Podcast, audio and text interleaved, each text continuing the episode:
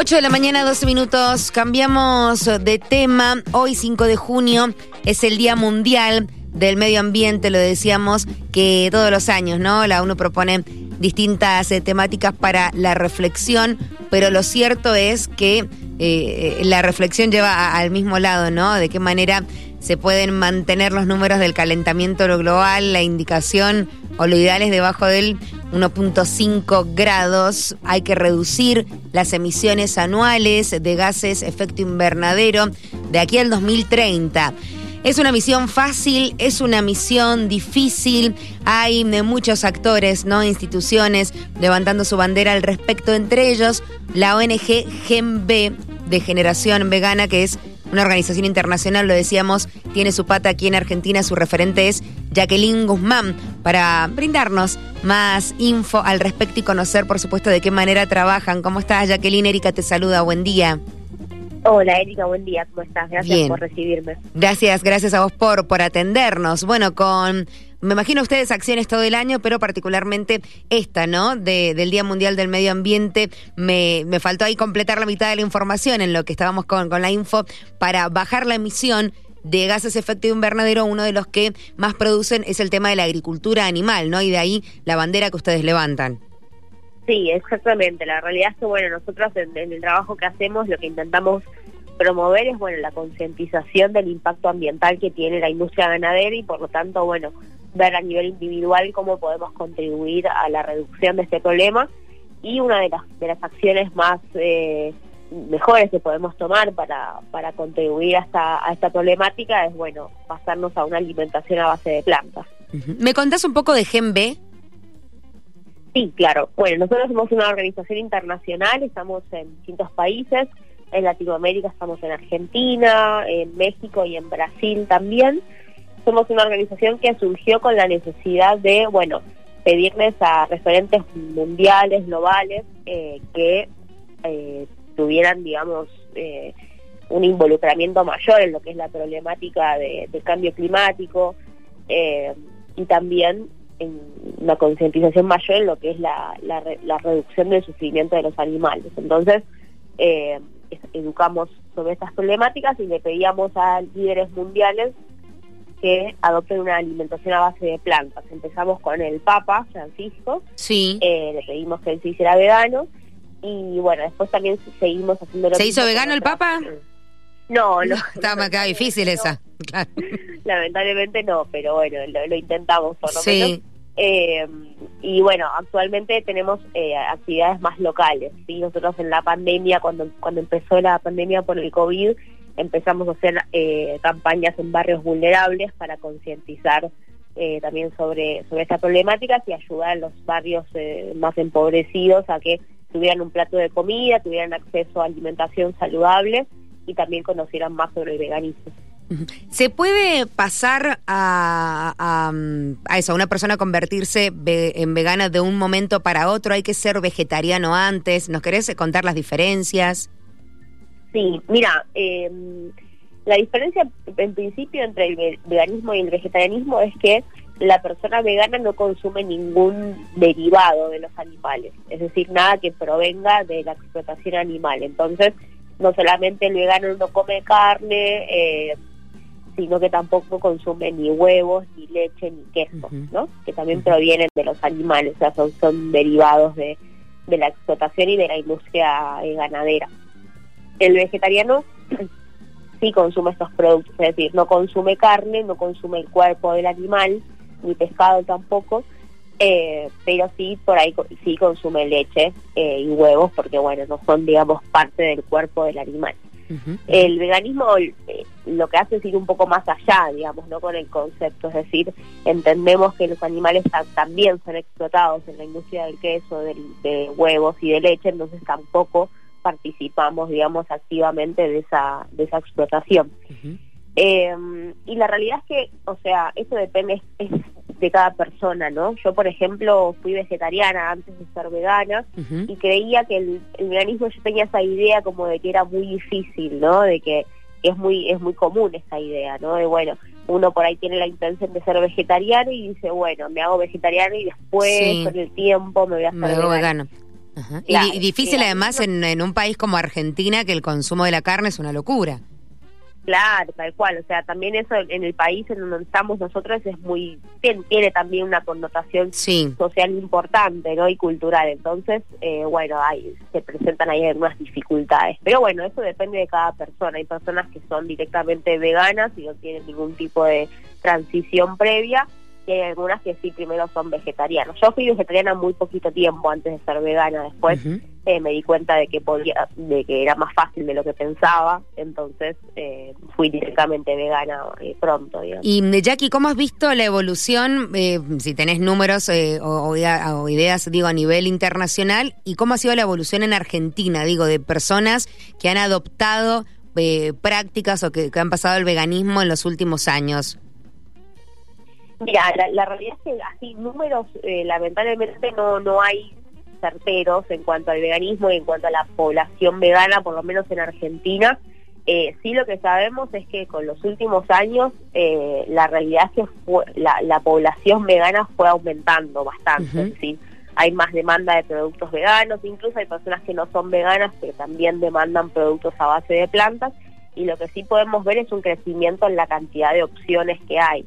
Eh, para que te des una idea, yo por ejemplo me hice vegana hace cinco años y no había mucha opción en el mercado, ¿no? Ni siquiera hasta de, leches vegetales. Hoy en día vamos a un supermercado y ya encontramos leches vegetales, por lo menos, eh, pero sí todavía es difícil el acceso a los alimentos procesados, ¿no? Sí eh, se encuentran solamente en dietéticas y demás, todavía falta un poco más de de que se hagan un poco más masivos, digamos, las opciones, eh, pero sí hay más opciones, si vamos a comer afuera, también vemos que en todos lados se puede encontrar alguna opción vegana, eh, así que eso es importante, ¿no? Por lo menos tener opciones para, para poder alimentarnos. Y después sí es muy importante la educación alimenticia para que cada persona en su casa pueda eh, cocinarse, ¿no? Y, involucrarse también. Involucrar. ahí, ahí, voy a ir, sí, con eso, porque tengo varias preguntas eh, al respecto de eso, como mitos y verdades, ¿no? del veganismo. Pero quiero volver con lo que decías, es cierto, es como que depende de cómo miras el vaso, ¿no? Medio lleno, medio vacío, con respecto a la evolución de, del veganismo y las opciones, ¿no? Porque al menos aquí en Mendoza sentimos que han avanzado, pero aún así no tantas. Digo, yo que, tengo algunos conocidos amigos veganos, eh, te pasa a la hora de ir a comer afuera, ¿viste? No sé, un restaurante, las opciones que a veces encontrás, a veces no tanto, eh, para compartir quizás con un grupo de amigos en un mismo lugar. Digo, para no ir a un lugar que sea exclusivamente, eh, quizás en Buenos Aires están un paso eh, más, más, cosmopolita, pero viste acá en Mendoza es como, como lo que falta. Y eso es lo que, lo que te iba a mencionar ahora, como mitos y verdades, porque dicen, che, sos vegano, no, pero entonces no estás consumiendo la proteína de la carne, va a ser una malnutrición. ¿Mito o realidad? Bueno, eso es un mito. La realidad es que es verdad que en cuanto a lo nutricional hay, hay muchas, eh, hay muchos mitos, ¿no? Muchas cosas que todavía tenemos como en, la conciencia general eh, que, tenemos como verdad, pero no son así.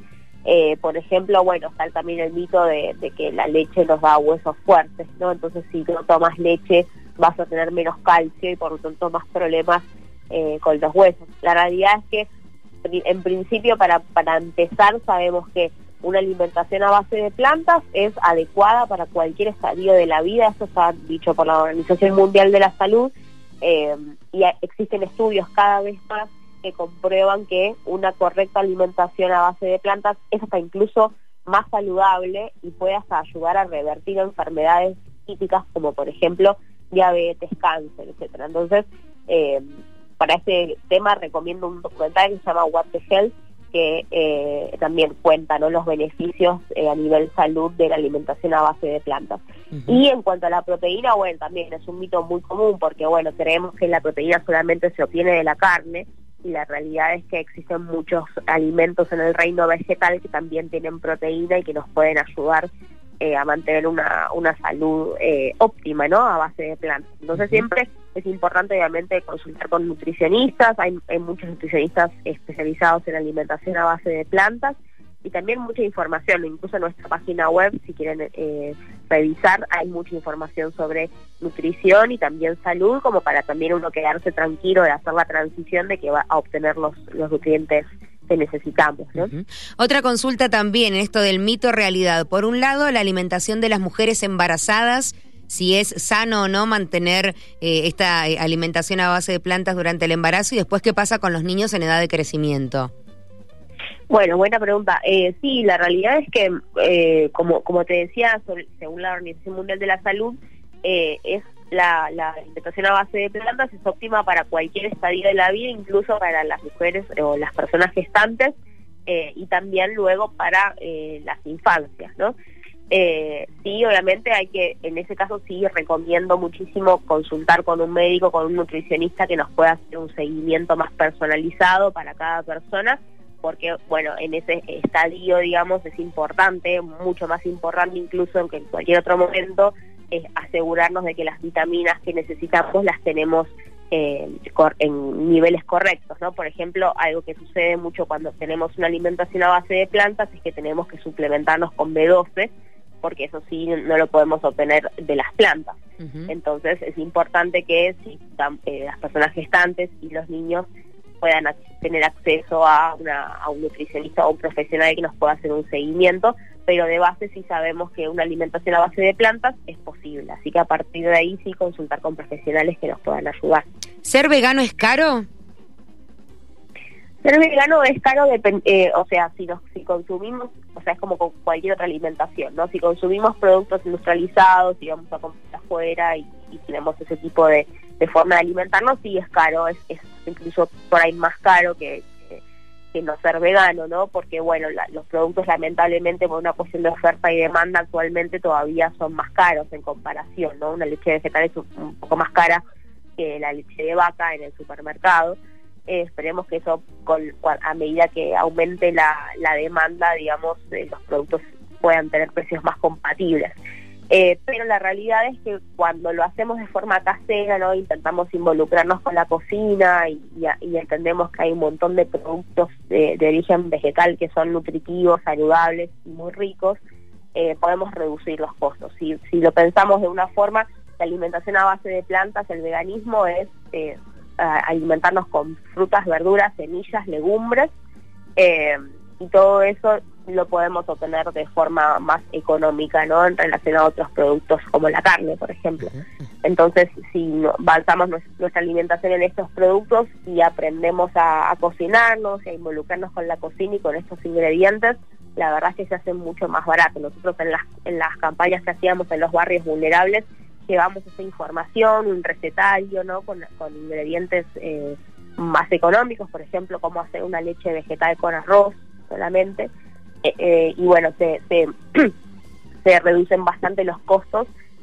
así que también en nuestra página web pueden encontrar recetas que tienen, es muy común, ¿no? A veces encontrar recetas veganas con ingredientes muy caros, eso también es una realidad, como por ejemplo con castañas de cajú o almendras, son bastante caros, entonces, pero que sepamos que existen alternativas vegetales e incluso aún más económicas, los invito a nuestra página web a, buscarlas que hay mucha información. Ajá, sí, ahí estoy, ahí estoy chusmeando en genb.org, bueno, la página en español sale hasta la foto de los colaboradores eh, famosos, ¿no? Que se suman, eh, porque es más allá de la alimentación, ¿es un estilo de vida?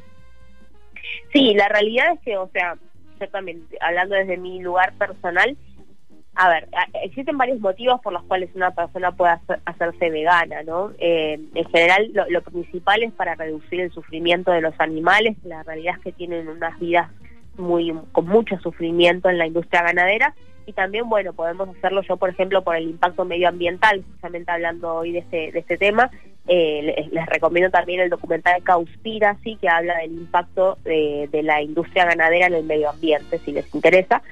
Eh, y si la realidad es que cuando uno, digamos, hace el clic y dice, bueno, voy a ser vegano por los animales, por el medio ambiente o para ser más saludable eh, o por cualquier otro motivo, la realidad es que se, transforma en un estilo de vida, porque bueno, nos atraviesa la alimentación, que es una parte, un aspecto importante de nuestras vidas, pero también en otros en otros ámbitos, ¿no? En lo social, cuando nos juntamos con amigos a comer, eh, o incluso, bueno, en, la reducción de, productos que también tienen testeos en animales, ¿no? Por ejemplo, la, pasta de dientes que usamos, el shampoo, digamos, son todas cosas que de repente cuando te das cuenta todo está atravesado por la explotación el sufrimiento de los animales, entonces es muy difícil despegarse de eso o no darle, digamos, lugar, entonces empieza el veganismo como a tomar una parte importante de nuestra vida, justamente con el objetivo de preservar y de no la, vida de los animales y de no contribuir al sufrimiento de ellos. Y hay números, bueno, ahí que, ustedes en las redes lo han compartido eh, con respecto a, paliar, ¿no? La hambruna mundial, si, si tuviéramos la posibilidad de alimentarnos a través de plantas, eso ahí la gente puede encontrarlo en sus redes. Y lo último que te, que te consulto, Jackie, es, bueno, eh, el mensaje que ustedes brindan, el futuro es vegano, es eh, el deseo, es la convicción, ¿cómo ves al país en un futuro de, de aquí a 10 años? Bueno, sí, la realidad es que, a ver, es, una combinación de varios factores, ¿no? Digo, para, para que el futuro sea vegano, digamos, son varias cosas que se tienen que dar, digamos, creo que en simultáneo o como para que eso sea posible. En principio, bueno, como vos bien dijiste hace un rato, la cultura argentina está muy atravesada por el consumo de carne, Entonces, pensar en un futuro vegano en Argentina es bastante pareciera utópico, porque bueno, nada, tenemos una cultura muy cárnica, entonces es difícil, pero sí creo que con, más educación y concientización las personas obviamente podemos realizar cambios y, tal vez en un futuro la, cultura, digamos, de la carne pueda transformarse en otra cosa. Pero sí, también la realidad es que tenemos un sistema agrícola muy centrado en, la explotación de las vacas, ¿no? En, en, la carne, en la producción de carne, de leche. Entonces, también lo que, lo que, lo que comunicamos desde la organización es no solamente un cambio individual de las personas para que puedan tener más conciencia sobre lo que consumen, sino también eh, demandamos un cambio en el sistema de producción de alimentos, ¿no? es decir, que haya un cambio de paradigma en, en el sector agrícola en el cual no dependamos tanto de los animales, sino que empecemos a generar espacio en las tierras para producir alimentos a base de plantas. Eso es, es básicamente también lo que pedimos cuando decimos que el futuro es vegano, ¿no? Que dejemos de usar a los animales como intermediarios para alimentarnos, sabiendo que podemos alimentarnos directamente de la tierra. Eh, y también, bueno, como decías vos, existen eh, muchos estudios donde se indican que eh, si liberamos, digamos, la, eh, si, dejamos a los animales por fuera de lo que es la cadena alimentaria, eh, existirían no solamente más espacio, digamos más tierras para, para producir alimentos a base de plantas, sino que también el impacto medioambiental sería altísimo, eh, la, la, reducción del impacto medioambiental sería altísimo, entonces eh, podríamos, digamos, tendríamos la posibilidad de preservar también el medio ambiente y hacer nuestro sistema alimentario más sostenible en el tiempo. Entonces, teniendo esas cosas en cuenta, estaría obviamente eh, en, nuestro en nuestro poder, digamos, como individuos, realizar cambios individuales para contribuir a ese cambio y también a nivel, bueno, eh, gubernamental, estatal, que se realicen los cambios eh, del sistema agrícola. Es, es la verdad una demanda alta y esperemos que en algún momento suceda, pero bueno, con, con la lucha y con la información, con la educación, creo que lo podemos llegar a lograr. Jackie, muchas gracias por la información y la comunicación. Por favor, gracias a ustedes.